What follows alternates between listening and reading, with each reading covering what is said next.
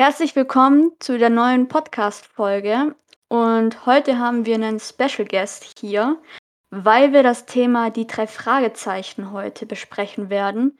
Und ich mir dachte, ich lade einen Fan ein, der ein bisschen was von sich erzählen kann. Zusammen. Äh, mein Name ist Tore. Ich bin ähm, mittlerweile so Mitte 30 und ähm, arbeite in einem Kinderheim in Köln im Moment und komme gebürtig aber eigentlich aus Ostwestfalen, aus Porto Westfalica. Das kennt man normalerweise nur aus der Stauschau und sonst eigentlich nicht. Das ist, so erkläre ich es eigentlich immer.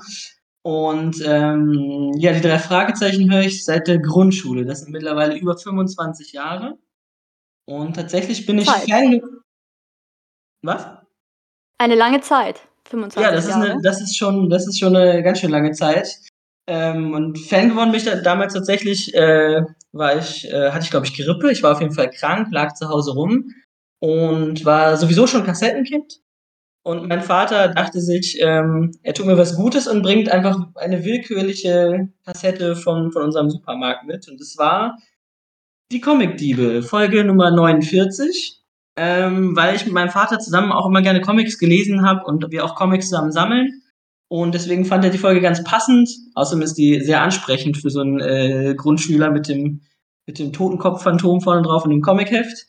Und deswegen war noch Folge 49 quasi mein Einstieg und dann bin ich auch dabei geblieben und habe eigentlich durchgehend bis heute die drei Fragezeichen gehört, so gut wie jeden Abend zum Einschlafen oder für Bahnfahrten oder für den Arbeitsweg oder so, haben die mich durchgehend begleitet seitdem, muss ich sagen.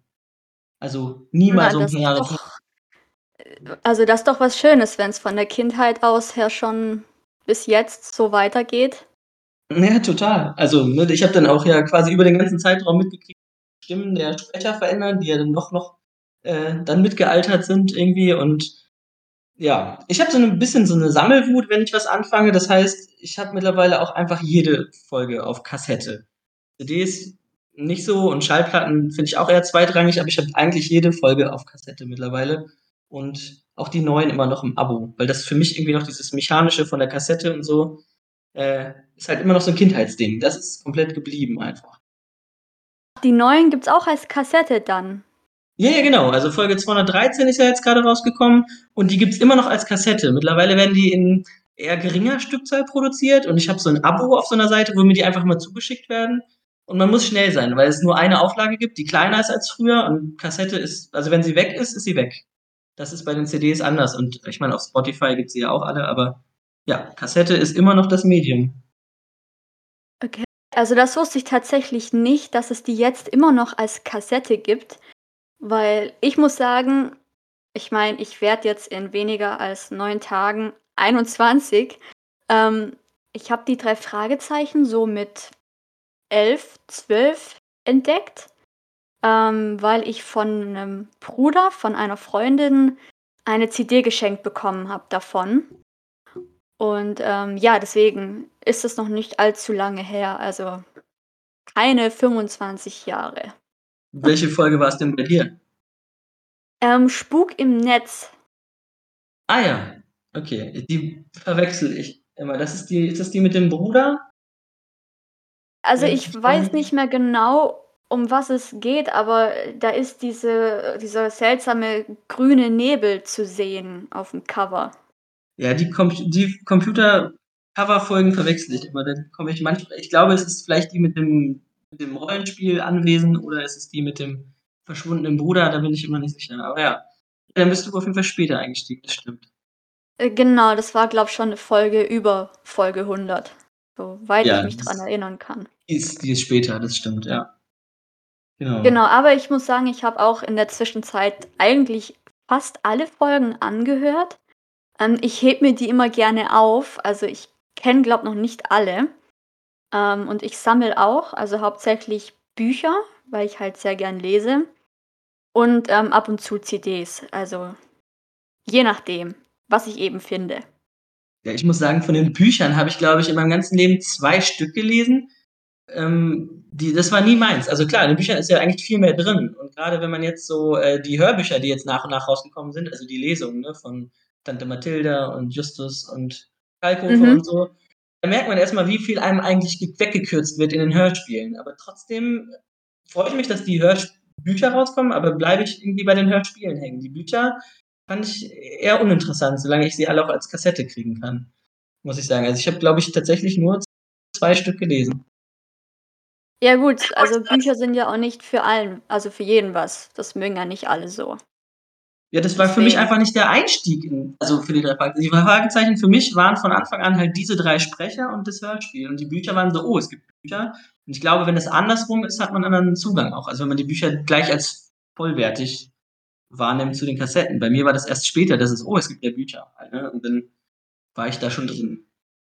Ja. Ja, jetzt mal, ähm, der Facebook-Gruppe. Also, kurze Information: Wir beide sind in einer Facebook-Gruppe für drei Fragezeichen-Fans. Und ich habe letztens mehrmals schon bemerkt, dass viele in der Gruppe so reinschreiben: „Ja, die neuen Folgen, die haben voll nachgelassen von der Qualität“ und all so was, wo ich mir halt so denke: „Leute, ihr wisst schon, das ist eigentlich eine Hörspiel und Bücherreihe für Kinder und Jugendliche und nicht für Erwachsene“, weil die sich halt immer beschweren. Was denkst Äh du dazu? Ja, also ich ja klar, offiziell ist es na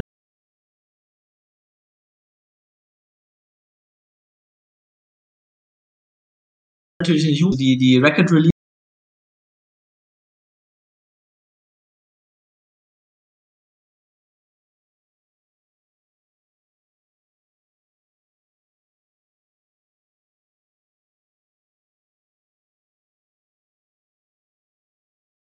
Partys und ob die Autoren jetzt noch dieselben Leute ansprechen wie die Autoren vor 30 Jahren das kann man ja fast nicht erreichen. Also, ne, ich ich also für mich persönlich entwickelt sich das ähnlich. Ich finde, es gibt jetzt mehr schwache Folgen als damals, aber es gab immer schon schwache Folgen. Und ich glaube halt auch dadurch, dass es jetzt einfach mehr Autoren gibt, als es am Anfang gab wenn einem der Stil nicht gefällt von einem Autor und der macht jede 5. Folge, dann gefällt einem vielleicht jede 5. Folge nicht. Und früher, wenn man dann Robert Arthur mochte, dann hat man halt 30 Folgen Ruhe.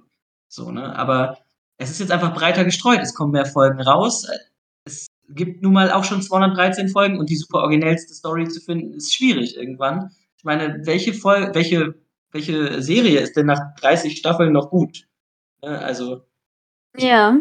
man hat halt keine Chance, jetzt noch die beste Story rauszuhauen, weil das gab es halt irgendwie alles schon mal, ne? Wie bei den Simpsons. Die Simpsons haben es schon mal gemacht und irgendwann hat man halt ähm, ist man halt vielleicht auch 'n bisschen übersättigt und hat 'n hohen Anspruch, weil die guten alten Folgen aus der Kindheit haben ja noch immer so 'n so 'n Retro-Nostalgie-Stellenwert, den keine neue Folge erreichen kann bei Leuten, die schon jetzt, sagen wir mal, 20, 25 Jahre dabei sind.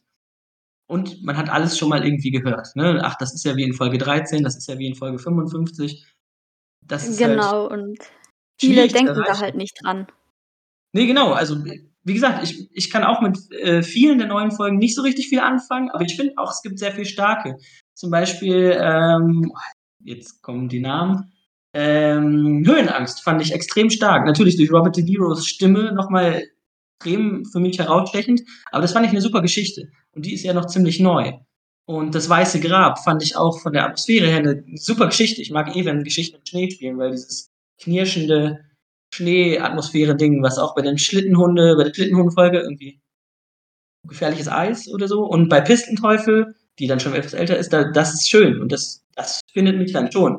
Und dann gibt's aber so was wie der ähm, der Hexengarten oder, ähm, Legende der Gaukler, die ich sehr schwach finde, wo ich die Story dünn finde, wo wo für mich kein Sprecher super heraussticht, wo ich irgendwie von der Atmosphäre nix anfangen kann. Die gibt's dann auch und die gibt's für mich jetzt häufiger nach 100 125 oder so, als es die vorher gab. Aber da ist 'ne Menge Nostalgie mit drin. Ja gut, ich meine, wenn man die originalen Folgen kennt, so von früher, also da gab's ja diesen Rechtsstreit und alle Folgen, die davor eben produziert worden sind, die waren schon anders vom Feeling her. Also, da gibt's Folgen, da kriegst du 'ne Gänsehaut, wenn du die anhörst. Ja, ja, also, es gab ja auch verschiedene man kann das ja auch so 'n bisschen in Epochen einordnen. Es gab ja auch verschiedene. Es gab ja die Robert Arthur E Ära, wo dann wirklich alles noch sehr geheimnisvoll war, ne? Das das dann war es fast also, da waren ja immer irgendwelche Monster, die natürlich keine Monster waren und so, der Werwolf und der Drache und, äh, der Zauberspiegel mit dem Gesicht drauf und so. Dieses waren diese wirklich so 'n bisschen Hitchcock-artig, doch kann man noch sagen, ne? Also, dieses Hollywood-Ding war noch Mhm. Und so. Und dann irgendwann gab es ja dann die etwas ernsteren Folgen, wo die dann, wo sie älter waren, wo sie Auto gefahren sind, dann auch Crimebuster-Sachen, wo dann ging es um, auf einmal um den Drogendeal und dann ging es um Autoschmuggel und Musikpiraterie und äh, wahrscheinlich werfe ich jetzt auch die, die, die Zeiten gut durcheinander, aber das wurde dann auch ernster und sie wurden älter. So, ne? Am Anfang sollten sie ja auch was 12, 13 sein, dann, dann sind sie auf einmal Auto gefahren, jetzt sind sie wahrscheinlich 17 gerade offiziell, wenn es denn offiziell das überhaupt gibt. Das hat sich ja dann schon irgendwie noch mit verändert. So die Art der Geschichte. Ja? Ja, und ähm, vor allem, das liegt auch daran, dass jetzt ja andere Autoren mittlerweile da mitmachen. Und ähm, jeder von den Autoren hat ja eine andere, also eine andere Art, wie er schreibt. Und äh, dadurch entstehen auch die verschiedenen Geschichten dann. Also klar genau. hängen die irgendwie miteinander zusammen. Also es gibt Sachen, die hat man schon mal gehört und gelesen, aber äh, so ist es ja überall. Also, genau. Und es gibt auch so Nebencharaktere, wo man sich dann fragt, hey, warum taucht denn der schon wieder auf? Und dann ist er, ah, bei dem Autor wieder oder bei der Autorin, ne? Also Kari Erlhoff oder genau, ja. André Marx oder so, die benutzen halt ihre, die benutzen halt ihre Charaktere gerne mal wieder, ne? Also der Mr. Grey zum Beispiel, ob man den jetzt gut findet oder nicht, aber er wird halt irgendwie auftauchen oder zumindest seine Familie. Ähm, das, das muss einem ja auch gefallen. Und wenn ich sage, okay, mir fallen jetzt alle, mir gefallen alle Folgen von André Marx und ich mag irgendwie nicht, wie Marco Sonnleitner schreibt, dann ist es halt so. Aber das Gute ist ja, man hat die anderen Autoren. Also wenn man jetzt sagt, äh, ne, man, man fängt jetzt mit den Folgen an und sagt, ich mag äh, den Robert Arthur nicht, dann hat man halt erstmal, ne, dann hat man die ersten 30 Folgen weg. Und jetzt hat man halt Diversität, ob das einem gefällt oder nicht. Ne, das ist ja sehr Geschmackssache. Ja, eben. Also ich ich schätze bei den drei Fragezeichen nach fast über 200 Folgen, ähm, ist eigentlich für jeden was dabei. Egal, ob man jetzt die eine Folge mehr mag und die andere dafür umso weniger. Ich schätze, da ist für jeden was dabei, auch für jede Person und für jedes Alter, würde ich sagen. Genau. Und, äh, was ich halt oft in der Facebook-Gruppe gelesen habe, vor allem so in den letzten zwei Monaten, wie sich erwachsene Leute also so im Bereich der 40er und 50er, sich darüber streiten, dass die Qualität und alles total nachgelassen hat und die das eben total blöd finden. Und dann gibt es dann so Leute, die schreiben dann in die Kommentare, ja, ähm, du hast da voll recht, ich finde das auch voll blöd und so. Und dann gibt es Leute, die sagen, ihr wisst schon, das ist für, für Kinder und Jugendliche, also so alles so unter der 18er Grenze. Und dann passieren einfach voll viele Diskussionen und die kriegen sich deine Maschinen nicht mehr ein. Und du sitzt dann da und kannst diesen Kommentaren zugucken, wie eins nach dem anderen aufploppt und kannst nur noch darüber lachen. Ja, ja. Also dieses, es ist halt für Kinder und Jugendliche Argument würde ich jetzt auch nicht unbedingt gelten lassen. Ne, weil auch die Autoren wissen, für wen sie auch schreiben. Also, ne, für, für wen sie wirklich auch schreiben. Ja, klar. Für das Retro-Publikum. Aber, ne, wie gesagt, man kann doch nicht erwarten, jetzt über 50 Jahre lang auf der gleichen Qualität vom Karpatenhund zu produzieren und dass es alle immer gut finden. Das, das ist ja, ja das nicht ist möglich. Genau. Und deswegen finde ich es eigentlich schön, dass man jetzt die diverse Autoren hat, die diverse Dinge ausprobieren, dass man wirre Kurzgeschichten, Adventskalendergeschichten mittlerweile und was auch immer alles hat und ne, dann ist Blackie mal in der einen Geschichte das Evil Mastermind hinter allem und dann wird sich darüber aufgeregt, dass es so eine, so eine Anderweltgeschichte gibt, wo das so ist und das gehört ja gar nicht richtig dazu. Und aber ich fand es lustig. Mir hat es Spaß gemacht. So, ne? Und so glaube ich, dass eigentlich jeder was finden kann. Und wenn jetzt halt jetzt einer sagt, okay, die letzten beiden Folgen fand ich doof, okay, dann Pech gehabt.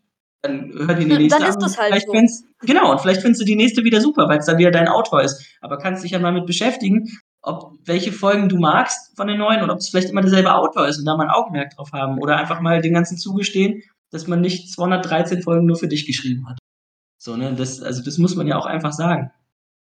Und äh, die meisten verstehen das halt nicht. Da kannst dich totreden mit denen, die, ja, die verstehen sind, das nicht.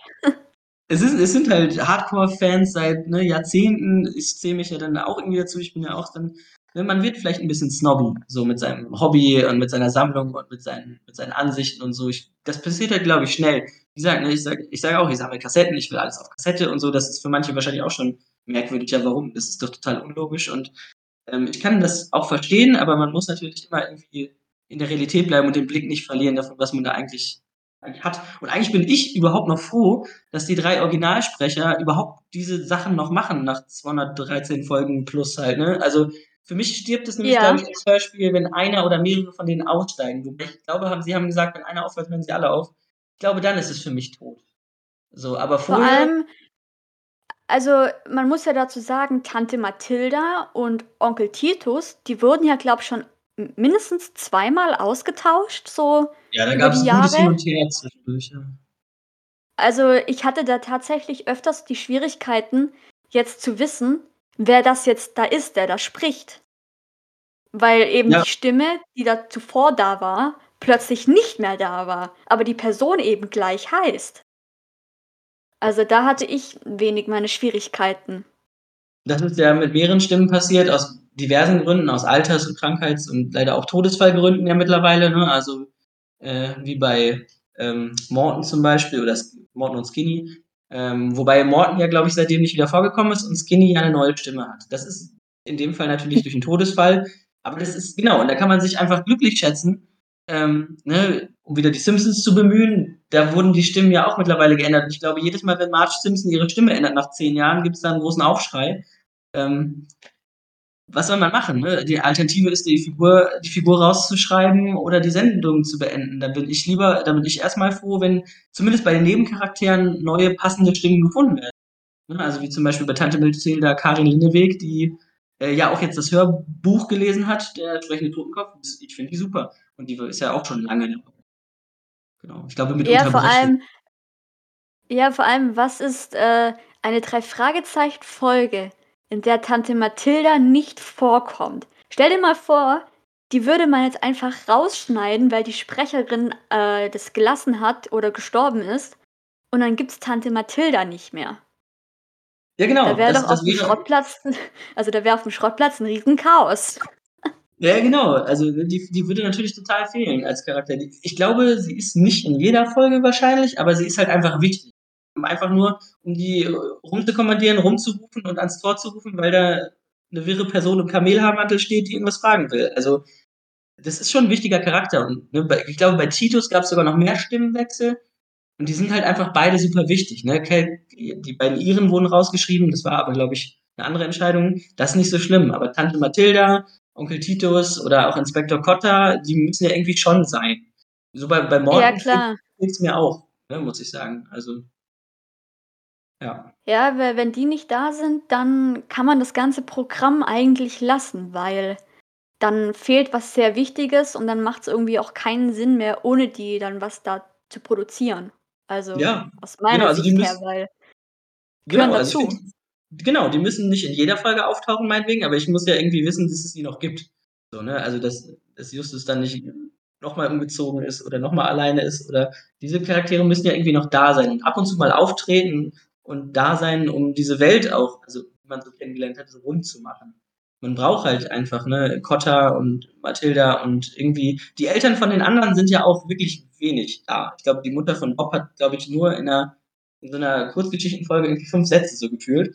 Ähm, wohingegen der Vater von Peter und Bob ja doch öfter mal vorgekommen ist und die braucht man ja irgendwie in dieser Welt. Egal, ob die oft da sind oder nicht, aber man muss sie aus der Schublade holen können, finde ich, wenn man sie braucht. Genau, weil, ähm also, es gibt schon mehrere Folgen, wo zumindest, ähm, Peters Vater auftaucht. Ja, ja, der Der ist hat ja da auch zwar nur 'ne kleine Rolle, aber immerhin, er arbeitet ja beim Film und hat da schon oft, äh, geholfen, an Informationen zu kommen.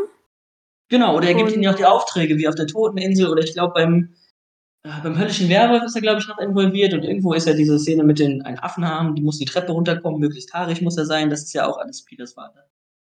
Ja. Genau, und Bobs Vater, der ist ja bei der Los Angeles Post, soweit ich weiß. Genau, das ist ja auch eigentlich regelmäßig wichtig und wenn er nur erwähnt wird, dass er angerufen wurde oder dass er was geschickt hat oder so. Genau, weil die 3 Fragezeichen, die müssen ja irgendwie an ihre Informationen kommen und man erfährt eben doch nicht alles, wenn man nur am PC in der Zentrale sitzt. Also, da muss man schon was anderes dafür machen, um alles Wichtige zu erfahren. Ja, vor allen Dingen ist es auch einfach langweilig, wenn sie alles googeln würden. Deswegen ist ja permanent auch der Akku alle oder das Handy ins Wasser gefallen oder liegen geblieben. Wenn die permanent alles googeln könnten, dann wäre ja auch so 'n bisschen dieser Mystery-Rätsellöse-Reiz weg. Und deswegen brauchen sie auch manchmal 'n Zeitungsarchiv und Mikrofilm und den Vater bei der, dem Archiv und sowas braucht man halt einfach. Und irgendwelche Professoren, die dann nochmal vorkommen aus Folge 3 und 4 und das gehört ja auch irgendwie dazu. Wenn sie alles googeln, macht es keinen Spaß. Was würdest du denn sagen, ist so die spannendste Folge, die du jemals davon gehört hast oder die du am spannendsten findest? Und die spannendste Folge, finde ich, ist äh, Nacht in Angst. Und da komme ich jetzt nicht ah, die ja. Nummer, irgendwo Ende 80 müsste die sein, in den 80ern. Nummern, nicht Jahre. Ähm, weil ich mag Kammerspiele und die, also was alles, wo die ganze Handlung sich auf einen Ort und eine bestimmt abgesteckte Zeit beschränkt. Ich mag das, dass bei Nacht in Angst sie einfach von Anfang an im Museum eingeschlossen sind und dann so ne, mit den verschiedenen Parteien und Verräter hier, Verräter da umeinander rum, aber eigentlich spielt alles innerhalb des Museums, innerhalb von einer Nacht. Und das finde ich, äh, das macht diese Spannung aus, dieses auch ähm, Flüstern, Schreien, Flüstern, Schreien, die Akustik da drin und wer betrügt hier wen, ne, wieso, wie, es gibt einen Nachtwächter, nein, es gibt keinen Nachtwächter, gibt es den wirklich, man wartet darauf, dass noch eine Person auftritt, nein, das war jemand mit einer falschen Rolle. Das, äh, das ist durchweg meine Lieblingsfolge gewesen, seit, seit sie rausgekommen ist, glaube ich. Weil, wegen der Spannung. Ich, also spielt die nicht im Statman-Museum? Mm, ja, das kommt auf jeden Fall noch häufiger vor, das Museum. Ich glaube, Peter ist nochmal Nachtwächter. Mit der Mauerleiche. Genau, weil äh, Peter hat ja da irgendwie dann so einen Job angenommen und die helfen doch diesem Museumsdirektor, da den Sachen auf den Grund zu gehen in dem Museum. Dem neuen wo die doch dann am ja. Ende, also bei Nacht in Angst, klettern die doch, glaube ich, durch so einen Luftschacht. Genau, und der ist dann nämlich versiegelt in der neuen Folge. Dann sagen sie doch, das geht nicht mehr. Ja. Genau, weil ich habe tatsächlich vor einem Monat das Buch dazu gelesen, zu Die Moorleiche. Und da wurde das auch erwähnt, dass die da schon mal einen Fall gelöst haben in dem Museum. Genau. Deswegen wusste ich gerade, um was es in Nacht in Angst geht. Genau, deswegen gibt es auch einen, nicht eingefallen.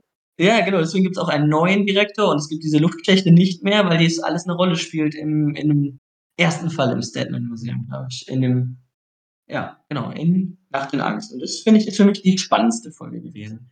Vielleicht jetzt nicht die coolste und flat, also so die, die irgendwie die Kinder begeistert, warum sie sie aus dem Regal nehmen, aber es ist für mich die ähm, spannendste, weil sie von der Atmosphäre auch einfach so gut gemacht ist, finde ich. Mhm. Und was sind denn so deine Lieblingsfolgen? Ja, also zu, zu Nacht in Angst würde ich noch sagen, Labyrinth der Götter mag ich sehr gern, weil ich diese Art des Rätsels sehr gerne mag, mit den Göttern und den Planeten und diesem Planetarium und diese ganze Vorstellung von dem Biergarten hinter dem Haus und also der Auftraggeber macht einen ein bisschen verrückt, weil er so launisch ist, aber an sich finde ich das auch eine sehr starke Folge. Ähm, von den älteren Folgen, also wirklich dann noch älteren Folgen, würde ich sagen, ich mag auch den Karpatenhund sehr gerne. Weiß nicht, ich gehe mal davon aus, Spoilern ist schon okay, weil wahrscheinlich alle genau diese auch gehört haben. Ich mag die Auflösung beim Karpatenhund, dass sich so alles so fügt. Das, der gläserne Hund war natürlich im Pool und deswegen unsichtbar und deswegen wurden auch alle nach und nach ausgeschaltet, die irgendwie dem Pool nahe kommen wollten. Ob sie ihn säubern wollten oder schwimmen wollten oder was auch immer. Und dann gibt es so nach und nach, ergibt es alles einen Sinn.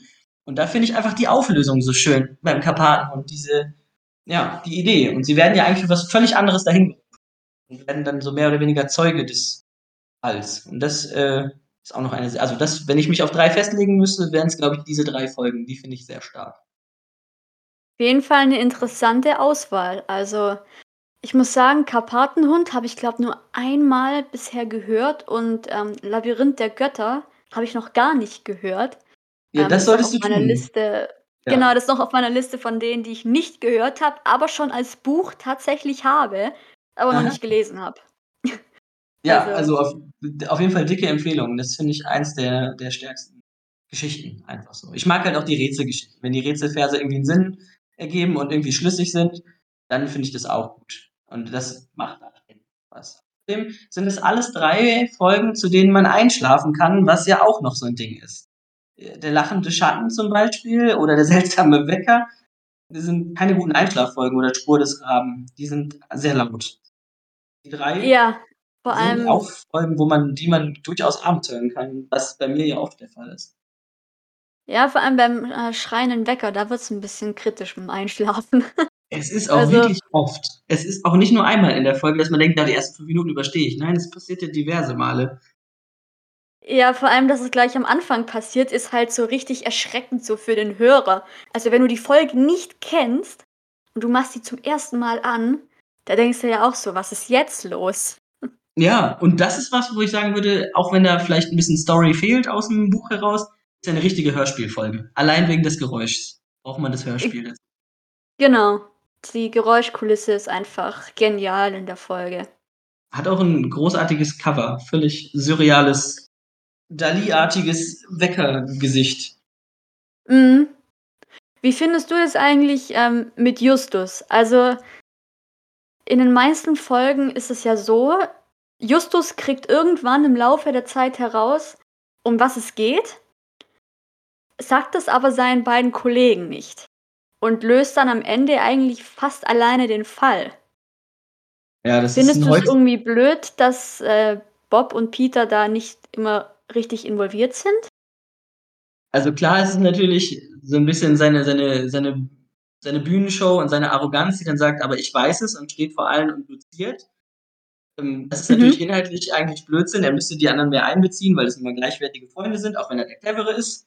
Ähm, aber das ist natürlich, glaube ich, meistens 'n Trick für Leser und Hörer, dass man halt einfach ne, dann ist man halt auf dem Wissensstand von Pieper Peter und Bob und ist irgendwie mit drin. Und Justus kann das alles durchschaut haben und es am Ende gut auflösen und: „Ha, ich wusste es aber vorher und deswegen habe ich Kotter gerufen und deswegen sind wir jetzt hier“ und, äh, um das dann gut ausgehen zu lassen. Ähm, deswegen, glaube ich, wird man eher auf den Peter und Bob Stand gelassen als Lehrer Leser und Hörer. Äh, aber natürlich ist es menschlich eigentlich eher 'ne schlechte Eigenschaft. Immer er will ja immer er will er will immer Rampenlicht und in der Mitte also, also, auf der Bühne stehen und bisschen arrogant und das schon, muss man sagen.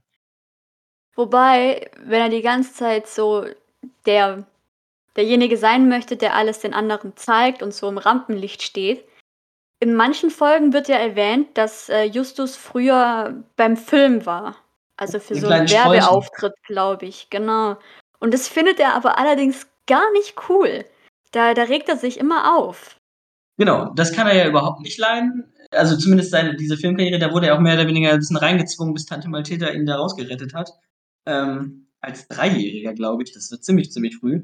Ähm, aber er benutzt das immer dann als positiv, wenn es irgendwie Nutzen hat. Also, er benutzt es ja auch zum Beispiel, seine Stimme zu verstellen. Da sagt er: „Das kann ich aus meiner Filmzeit.“ Oder sich verkleiden: „Das kann ich aus meiner Filmzeit.“ Dann wird das rausgeholt, obwohl er da eigentlich 2 oder 3 Jahre alt war nur. Ähm Genau, wo du dir so denkst also, wenn du das weißt, dass er da 3 Jahre alt war, dass er jetzt mit 16, 17 noch so sagen kann: „Ja, das habe ich damals beim Film gelernt.“ Er war 3 Jahre alt. Aber er war hochbegabte 3. Ähm, wurde, glaube ich, damals gecastet, weil er halt schon so freche, ganze Monol also, Sätze erwidert hat irgendwie beim Casting und weil er sich die Drehbücher als Einziger merken konnte und die anderen Kinder waren einfach 'n bisschen doof neben ihm. Ja gut, das mein äh, das waren halt Kinder, ne? Also, Er war ja. der Ältere, er war der Kleinste. Deswegen wurde er auch gemobbt Jedenfalls deswegen spannend so. ja.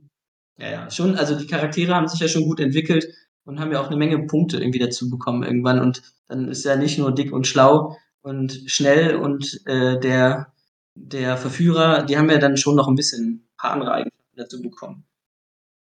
Ja, genau. Also, das hat eigentlich 'n spannenden Lauf genommen, so generell von der 1. Folge bis jetzt zu, glaube ich, 213?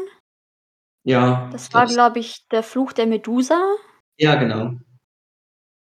Und, äh, ja, äh, sp 'n spannenden Lauf hat die Geschichte von den 3 Fragezeichen. Also, ich muss auch sagen, grad die Leute, die sich in der Gruppe immer darüber beschweren, dass die Qualität so nachgelassen hat eigentlich sollten wir als Hörer und als Leser, also, vor allem als Hörer, froh sein, dass es die 3 Fragezeichen überhaupt noch gibt nach keine Ahnung wie vielen Jahren. Ja, Weil total. es Al hätte ja auch sein können, die lassen das irgendwann. Genau, also, es ist es ne, in den USA ist es ja auch vor Jahrzehnten schon gekippt. Also, wir haben dafür, dass es ja eigentlich 'ne amerikanische Vorlage und Original war, äh, gibt es jetzt schon ja viel länger nur in Deutschland als es das Mhm. überhaupt jemals in den USA gab. Und da können wir froh sein, dass der deutsche Markt da anscheinend so stark war. Und wir können auch froh sein, dass halt die 3 Sprecher für die Hörspielfans halt einfach dabei geblieben sind. Und wenn die noch 50, 70 Folgen machen, dann nehme ich das gerne mit und freue mich da drüber und danach werde ich's wahrscheinlich lassen, wenn sie nicht eine glaubhafte 'n glaubhaften Sprung machen in wirklich die Erwachsenenwelt oder wie auch immer sie es drehen wollen, aber sie einfach eins zu eins ersetzen, klappt, glaube ich, nicht. Bei Büchern ist das natürlich was anderes, ne? Die Bücher kann man ja schreiben ohne die Sprecher im Kopf, aber die Hörspielserie, glaube ich, die wird leiden, wenn sie gehen. Vor allem frage ich mich halt, die Sprecher, die sind jetzt auch schon 60, fast Nein, 60? so alt sind sie noch nicht. Also, Müssten ich ich weiß nicht, auf jeden Fall die 50er-Grenze haben sie, glaube ich, erreicht. Ja, das glaube ich schon. Also, das das schon. Ich weiß nicht genau, wie alt sie sind, aber, ähm, so alt sind sie, glaube ich, noch nicht. Also, sie gehen auf die 60 dann demnächst zu, sagen wir's so. Ähm Ja, ich ich glaube, die sind Mitte 50. Fast schon, vielleicht Anfang, Mitte 50 alle 3. Sie dürften auch alle 3 ungefähr gleich alt sein, würde ich mal tippen. Ja, ja, ich habe letztens, ähm, Bilder gesehen, wo die als Kinder schon im Studio saßen. Also, da wurden mal Aufnahmen geteilt irgendwo. Ich weiß Ja. nur nicht mehr wo. Ich glaube, auf Instagram war das.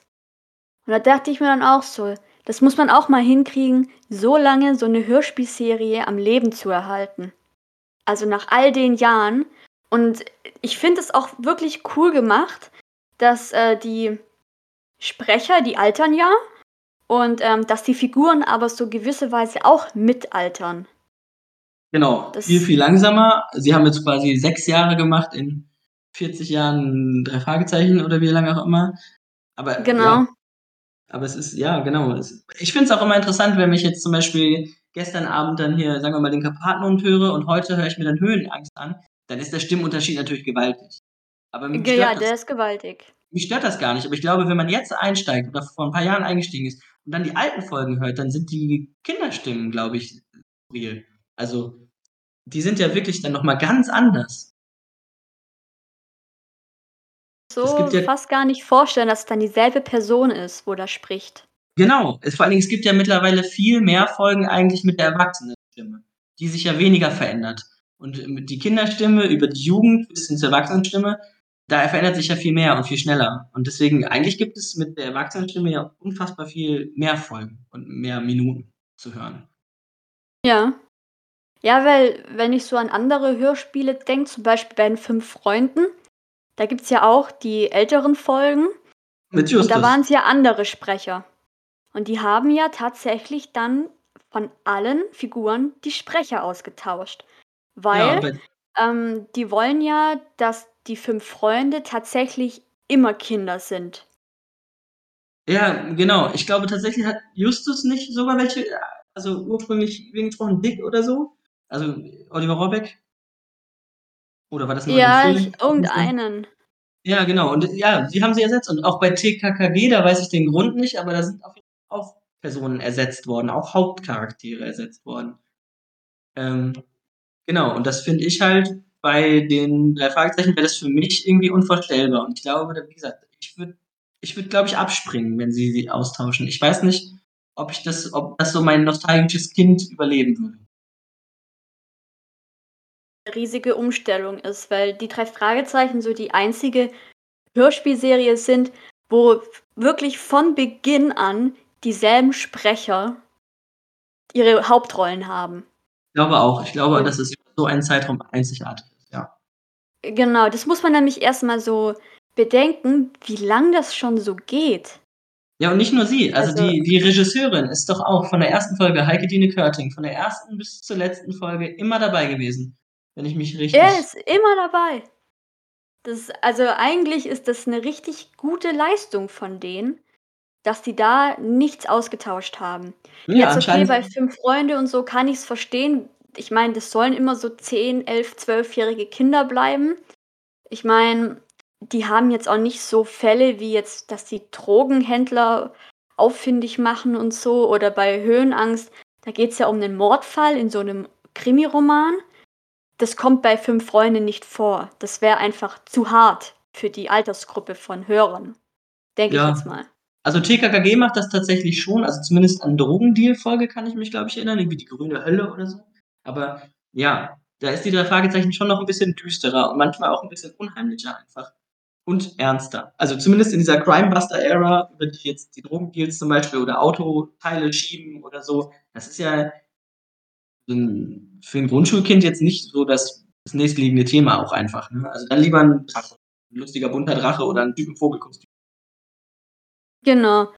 Und ich schätze deswegen ich glaube, Heike Dine Körting, die macht ja bei mehreren Hörspiel äh, mit als Regisseurin. Ähm, und deswegen finde ich das auch völlig in Ordnung, dass bei den 3 Fragezeichen jetzt alles so ist wie bisher, dass die immer dieselben Sprecher haben und sich da so gesehen nichts ändert, weil die haben ja auch manchmal einfachere Fälle und manchmal härtere Fälle. Und, äh, bei 5 Freunde eher für Kinder und TKKG, da ist so von allem etwas drin, würde ich mal sagen. Ich kenne zwar von TKKG nur 'n paar Folgen, ich höre das selber selten, aber wenn ich da mal was höre, dann ist halt immer bunt gemischt. Habe ich tatsächlich auch nie selbst so richtig gehört, sondern nur bei Freunden mitgehört. Also, ich besi ich habe noch nie 'ne TKKG-Folge besessen, sagen. Aber das war auch irgendwie hat mich das ich war irgendwie immer 3 Fragezeichen 5 Freunde war noch okay, das kannte ich von meiner Mutter noch, die hatte auch Bücher und so was, aber TKKG hatte ich nie den Zugang, weil wofür? Ich hatte ja 3 Fragezeichen und davon gab's, als ich Kind war, ja schon genug. Bin ja nicht mit Folge 1 eingestiegen. Deswegen war das für mich immer so der der kleine hässliche Bruder. Ja, aber klar, jeder mag halt was anderes und Ja, genau. dich hat's eben für die 3 Fragezeichen näher hingezogen wie für andere Hörspielserien. Ja. Das auf Ich jeden würde auch Fall. sagen, ähm also, so, was ich so bisher aus der Gruppe und so alles gehört habe, es gibt, glaube, mehr männliche 3 Fragezeichen-Fans wie weibliche. Das kann sein. Oder sie sind in der Gruppe einfach lauter und auffälliger, aber weiß auch nicht, ob das vielleicht vielleicht liegt's auch daran, dass es dass ne, früher gab's ja eher noch dieses Jungen und Mädchen, was ja jetzt Gott sei Dank 'n bisschen aufgelöster ist. Dieses Jungen-Spielzeug, Mädchenspielzeug, Jungenserie, Mädchenserie. Vielleicht gab's damals einfach mehr Jungs, die das gehört haben und deswegen gibt's jetzt auch mehr Jungs im Alter, die noch übrig geblieben Ja. sind. Das kann natürlich sein. Ich glaube halt tatsächlich, wenn jetzt die nächste Generation 3 Fragezeichen älter wird, dass es dann schon diverser sein könnte. Vielleicht war's 'n Jungen-Ding und ja, und das war zu der Zeit halt irgendwie noch angemessen. Kann kann gut sein, ja. Ja, hast du denn noch irgendwelche Sachen, die du erwähnen möchtest? Irgendwelche Insider Insiderwissen oder Ne, du hattest mich ja generell gebeten irgendwas? du hattest mich ja gebeten, mir mal Gedanken zu machen um, äh, Cover, die ich besonders gut finde oder besonders auffällig oder wo irgendwie irgendwie was Besonderes für mich sind. Ja. Also genau. Und deswegen, äh, habe ich jetzt hier auch 3 Kassetten liegen, unter anderem die Comicdiebe, weil, wie gesagt, ich das Cover sehr schön finde und es mein erstes erste, äh, Folge war und weil's halt so dieses Comic und 3 Fragezeichen-Ding für mich vereinigt. Ähm, ich habe aber auch noch liegen die Silberne Spinne, weil tatsächlich habe ich festgestellt ich habe neulich mich mit meiner Freundin unterhalten, die auch 'n großer 3 Fragezeichen-Fan ist, über genau diese Frage: „Welche Cover fallen einem spontan ein, wenn man an 3 Fragezeichen denkt?“ Und wir waren beide die Silberne Spinne. Und wenn ich mir das Cover so mal angucke, das ist halt einfach ich glaube, es ist als Kind und Jugendlicher auch einfach 'n cooles Cover gewesen. Eins, das man sich ohne die Rückseite zu lesen aus'm Regal nimmt. Weil das halt diese diese kn knallsilberne Spinne mit den roten Augen ist. Das ist einfach 'n cooles Cover zum Beispiel. Und das ist so wirklich das 1., was ich denke, wenn mir wenn einer sagt: „Hey, 3 Fragezeichen Cover“, ist das 1., was mir in den Sinn kommt. Ich kann gar nicht genau beschreiben, warum. Ist jetzt nicht die stärkste Folge aller Zeiten, aber es ist halt einfach 'n eindrucksvolles Cover. Diese roten Spinnenaugen sind's, glaube ich. Und ich glaube, das ist auch also, ich glaube, das ist auch eins der Cover, ähm, das zum Titel passt. Also, wo du Ja, das das ist eins zu eins der Titel. und, äh, du siehst einfach den Titel, weil da ist halt 'ne silberne Spinne drauf. Es gibt ja auch, äh, Cover, da guckst du dir an und denkst dir so: „Okay, und um was geht's jetzt?“ Ja, genau. Also, ja, da ist es 'n das ist ein sehr, sehr eindeutiges Cover, auf jeden Fall passend zum Folge. Und ich also, ich bin ja auch dann bin ich Nerd genug, mir auch dieses Buch gekauft zu haben, äh, über, äh, die Cover, also und die 3 Fragezeichen und die geheimen Bilder. Und da muss ich sagen da bin ich froh, dass das ausgewählt wurde, wo einfach nur die Spinne drauf ist und nicht noch mehr Schnickschnack drumrum. Da gibt's noch mehr Varianten, die, äh, in der Auswahl standen in dem Buch. Und genau, schon ein sehr hypnotisierendes, äh, eindrucksvolles Cover, finde ich. Hm, Ja, und das d stimmt. ja, die 3. Kassette, die ich hier liegen habe, ist der Zauberspiegel. Und da ist ja die Besonderheit, dass sich die Originalbuchauflage, also die alten Bücher und die Kassetten und Schallplatten optisch unterscheiden. Also ich habe neulich dieses Puzzle auch mal wieder gemacht. Ähm, und da sind ja die Buchcover drauf. Und ich bin immer kurz verwirrt, welches Cover das denn ist. Und der Zauberspiegel sieht meiner Meinung nach viel, viel schöner aus als Kassette oder Schallplatte. Da ist es nämlich ein pinker Hintergrund und man sieht wirklich den Spiegel als Ganzes, also mit Rahmen, mit diesen silbernen Figuren, so kleine Trolle, Drachen, Dämonenfratzen oder was auch immer. Und dann in der Mitte ist halt so ein grünliche, grünliches Spiegelbild und ein Schatten davor, welcher sich noch hellgrüner im, im Spiegel spiegelt. Und das finde ich viel schöner als das originale Buchcover, wo einfach man quasi rangezoomt an den Spiegel ein schreiendes blaues Gesicht hat und den Schatten davor. Ähm, deswegen bin ich sehr froh, dass es dabei, dass sie sich da für unterschiedliche Sachen entschieden haben, anscheinend, wer auch immer dafür zuständig war. Aber für mich war der Zauberspiegel immer wirklich der komplett sichtbare Spiegel auf der Kassette. Und das finde ich ein sehr schönes, sehr gruseliges Cover und auch das passt wieder zur Folge. Ich sehe gerade, also ich habe gerade nach den Covern hier gegoogelt. Es gibt Ja. noch ein drittes Cover für ähm, mit dem Zauberspiegel. Ah, interessant, das kenne ich dann, glaube ich, gar nicht. Was ist denn da drauf zu sehen? Moment, ich versuche dir das mal zu schicken. Denn das sehe ich jetzt auch zum allerersten Mal. Ich, also das mit dem blauen Gesicht und mit dem Schatten kenne ich. Dann das mit dem grünen, grünen Schattenwesen und dem Schatten kenne ich auch. Aber das hier sehe ich jetzt zum ersten Mal. Ich, ich schicke dir das jetzt gerade mal hier in Discord. Kannst du dir das angucken? Ich weiß allerdings nicht. Ach so, Äh, ja, ja, aus der, in der Bücherreihe gibt es wohl ganz viele alternative Cover und sowas. Das, das stimmt. Ähm, ah, okay. Genau, genau. Aber das sind nicht die, das ist kein von den originalen Iga Rush oder wie heißt der denn? Silvia Christoph, glaube ich, Covern, sondern es ist dann, Mhm. glaube ich, von den Verlegen, was in Auftrag gegeben ist, sowas. Ja, also, das ist äh, kein aus der Original-Coverreihe, aber es stimmt, das habe ich auch noch nie gesehen. Und ich glaube, das passt am wenigsten, weil einfach jemand auf den Spiegel einschlägt. Ja, das macht irgendwie gar keinen Sinn. Nein. Und man muss so, jetzt mal ganz ehrlich, auf den anderen beiden Covern ist jeweils was anderes im Spiegel zu sehen, wie vor dem Spiegel. Also du hast ja einmal das blaue schreiende Gesicht und einmal dieses grüne Gesicht dort, also dieser grüne Umriss. Ja. Und auf dem hier, da siehst du einfach einen von den dreien, wie er das Ding hebt und versucht, auf den Spiegel einzuschlagen. Da ist Ja, jetzt also- nichts irgendwie anderes im Spiegel zu erkennen. Und es Ja. geht ja eigentlich um ein Gesicht im Spiegel. Genau, ich finde, es ist das unpassendste und hässlichste Cover. Muss ich mal Ja, sagen. das, das Aber- passt überhaupt nicht. Nee, schade, weil, wie gesagt, der Zauberspiegel finde ich gerade auch dieses, dieses, gerade das mit dem Rand und dieses grüne, schattige, das finde ich ein, ein super, ein super gruseliges, atmosphärisches Cover irgendwie. Und dann ist es schade, wenn das dann nach der dritten Auflage irgendwie so verwurstet wird. Da, also irgendwie haben sie es da komplett falsch gemacht. Das passt gar nicht zum Lauf der Geschichte so. Ja, also wie, aber tatsächlich gibt es aus dieser Reihe ähm, ganz andere Cover auch noch aus verschiedenen. Ich weiß auch gar nicht, wie viel, wie viel da erschienen sind in den anderen. Es gibt ja verschiedenste Auflagen von Büchern und so. Ähm, ja, da gibt es wahrscheinlich noch mehr, nennen wir es mal Fehltritte. Ja, irgendwie schon. Also es gefällt mir auch nicht. Das, nee, gar nicht. Passt gar nicht dazu. Ja, deswegen, also auch da gab es ja ein groß, also da gibt es ja auch in der Gruppe immer wieder Diskussionen oder auch woanders, dass ne, die Eiger Rasch Cover, die dann äh, so das Original darstellen und die ersten 100, würde ich mal tippen. Ich bin gar nicht sicher, wie lange sie es eigentlich gemacht hat, so aus dem Kopf.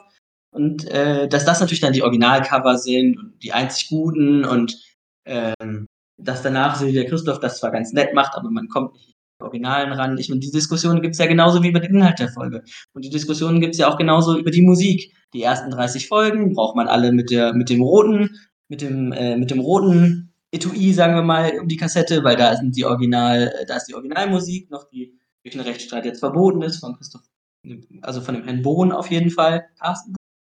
Ja. Mhm. Äh, und dann haben sie ja teilweise ja wirklich noch umgeschnitten, nicht nur die Musik, sondern auch ein, zwei Dialoge und Stimmen geändert. Und äh, für manche ist ja das einzig wahre die ersten 30 Folgen in der Originalvertonung, natürlich mit dem Cover von Algaraj und alles andere geht nicht. Ähm, ja. Das ist natürlich extremer Fanatismus, könnte man sagen. Und damit beraubt man sich ja auch ähm, einfach allen anderen 170, 180 Folgen. Das ist dann einfach Quatsch, finde ich, sich so zu begrenzen. Aber gibt es ja auch immer wieder. Ne? Nicht nur der Inhalt der Folgen ist doof, sondern auch, ah, die neue Musik ist doof. Und dabei ist die neue Musik mittlerweile seit 30 Jahren so ungefähr. Und ja, ne, die neuen Cover sind auch alle doof. Und überhaupt darf es nur Eiger Rasch sein. Und es darf nur Carsten Bohn sein. Und es darf nur Robert Arthur. Wer ja, das machen ich schätze will, auch, die machen sich viel kaputt, diese Menschen, die so denken. Ja, total. Also ich habe 180 Folgen mehr zur Auswahl, 190 als die Leute. Ne? Also deswegen, man hat ja nichts davon, wenn man sich so eingrenzt und nichts Neues zulässt. Findest du neue ja. Sachen, ne, findet man ein paar neue Sachen doof, findet die neue Musik vielleicht schlechter als die andere, findet ein paar Cover von Iger Rush unfassbar überragend gut.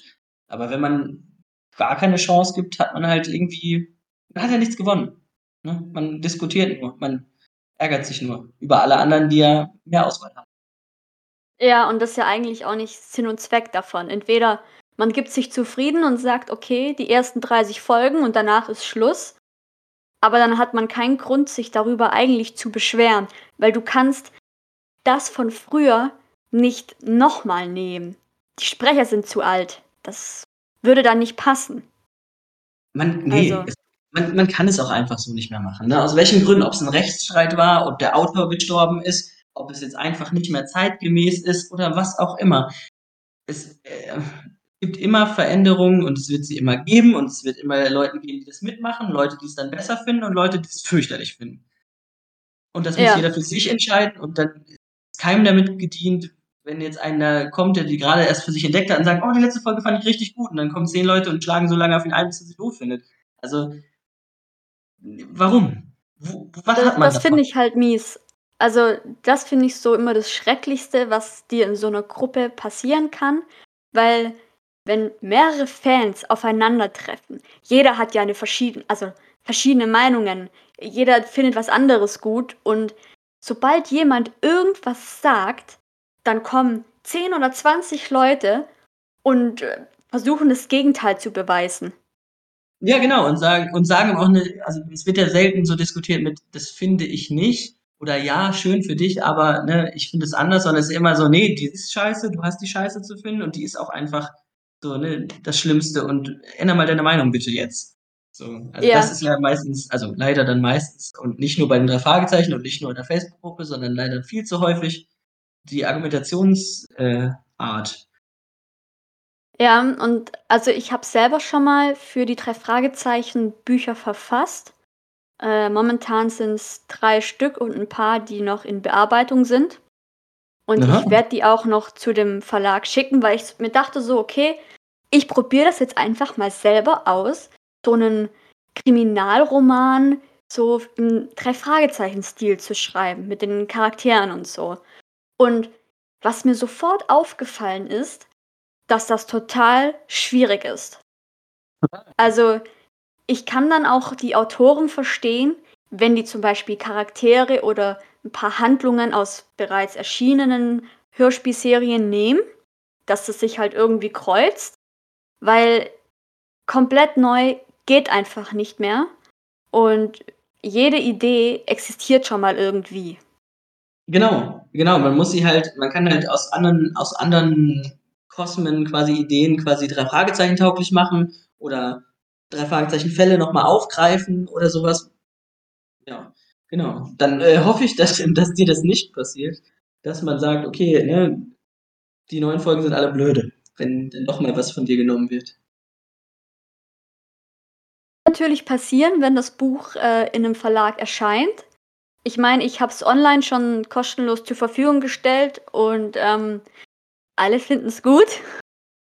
Ja, ja. Aber also, Genau, wenn man das, solange du noch durch die Fan, Fan von Fanaugen betrachtet wirst und was kostenlos zur Verfügung stellst, ist, glaube ich, auch die Toleranz viel höher. Sobald Leute im Laden, sagen wir mal, fünf bis zehn Euro, auf welchen Medien auch immer, was dafür ausgegeben haben und du bist auf einmal eine offizielle Autorin, glaube, dann ist die Toleranzschwelle niedriger. Man erwartet was für sein Geld und dann kriegt man auch eher einen drüber als Autor. Ich bin ja immer ganz froh. Ja. Einer der Autoren ist ja tatsächlich in der Gruppe und ziemlich aktiv. Ich habe nur gerade seinen Namen leider vergessen. Unangenehm ist. Ähm, aber der ähm, ist sich ja auch immer nicht zu schade, immer wieder alles Mögliche zu erklären. Ähm, und das finde ich dann immer ganz nett in der Gruppe, dass er sowas macht und sich dann dafür auch hergibt, weil der muss sich, glaube ich, auch schneiden. Ja, weil die, also gerade in der Gruppe, manche, die sind da einfach unmöglich vom Verhalten her und merken das nicht mal und reden dann alles schlecht. Und dann gibt es halt wieder diejenigen, so wie jetzt du und ich, die halt auch ihre eigene Meinung dazu haben und sich halt dann zum Beispiel nicht einmischen in solche Angelegenheiten oder dann halt zu so denken, okay, lass mal sie reden, wenn sie es nicht verstehen, verstehen sie es nicht. Auch eine Kann man nichts ändern. Genau. Es ist, glaube ich, gerade online eine verlorene Diskussion. Das ist wie Streiten über WhatsApp. Das hilft doch keinem. Ein falsch verstandener Smiley und alle rasten völlig aus. Ich glaube. Hast du auch eine WhatsApp-Gruppe von nein, nein, drei Fragezeichen? Nee, nee, generell meinte ich. Generell meinte ich. Also so, Ach so. Also diskutieren okay. im Internet ist immer nur bis zu einem ganz, ganz kurzen Grad möglich, finde ich, weil danach gibt es nur noch Missverständnisse und die Anonymität, so dass man halt zu Hause sitzt, beflügelt Leute auch dazu, einfach nochmal eine Nummer frecher, dreister, lauter und wilder zu sein, als ähm, auf der Straße tun würden, wenn man ihn, mit ihnen face-to-face spricht. So. Das mhm. ist halt, und gerade bei so Themen, so Herzensangelegenheiten, ne? Also wenn wirklich man sagt, okay, ich höre das jetzt seit 25 Jahren oder ich sammle äh, Comics seit 25 Jahren oder ich bin hier großer D&D-Spieler, ich, keine Ahnung, ich sammle Schallplatten nur von den Rolling Stones oder was auch immer.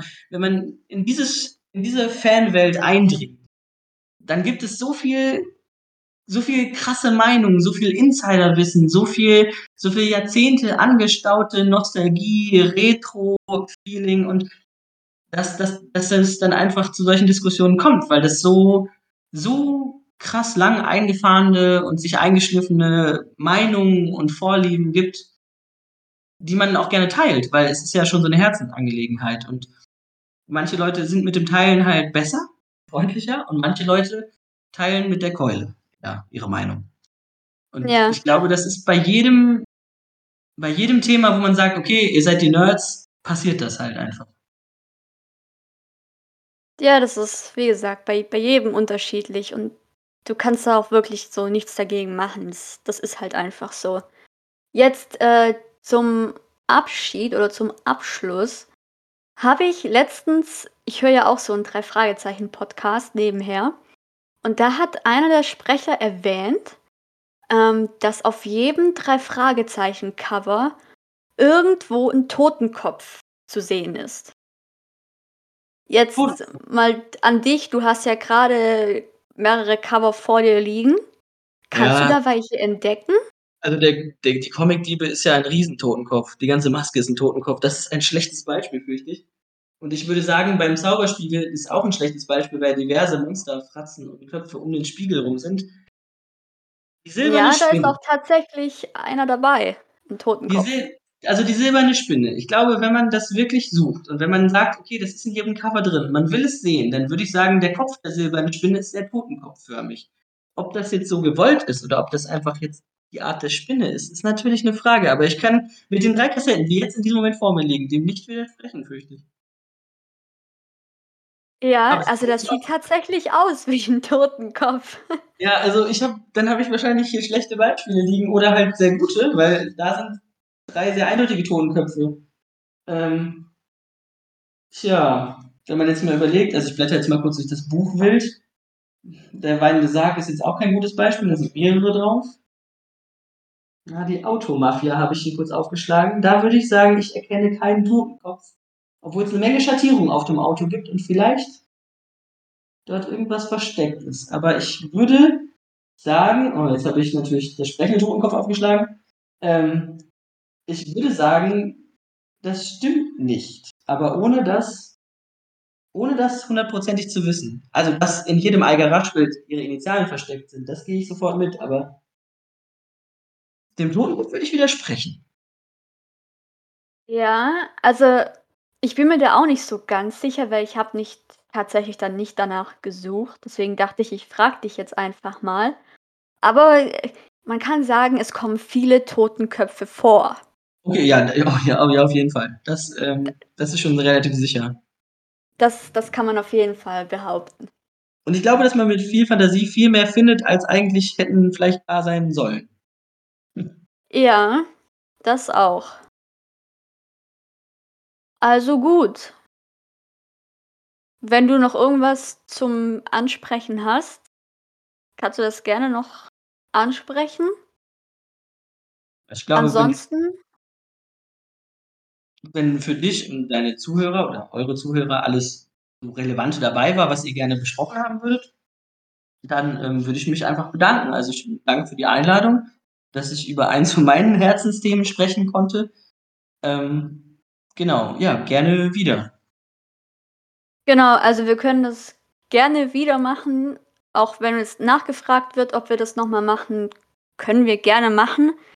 Ähm, wir können ja dann auch noch 'n paar andere Dinge irgendwie noch erwähnen, wie zum Beispiel andere Hörspielserien oder Filme oder wie gesagt, freie Auswahl. Ja, gerne. Ähm, Also, ich ich ich und ich glaube, fürchte ich auch meine Umgebung würde mich dann schon schon als eher nerdig einstufen und ich glaube, ähm ja, ich bin auch gern bereit, mich zu anderen Themen zu äußern, außerhalb der 3 Fragezeichen, aber natürlich auch gerne noch mal über die 3 Fragezeichen, je nachdem, ob ich noch mal eingeladen werde. Gut, dann können wir das gerne machen. Da finden wir bestimmt 'n Tag, an dem das möglich ist. Und dann würde ich sagen, war's das auch schon für diese Folge mit unserem Special Guest. Und wir hören uns dann beim nächsten Mal. Tschüss.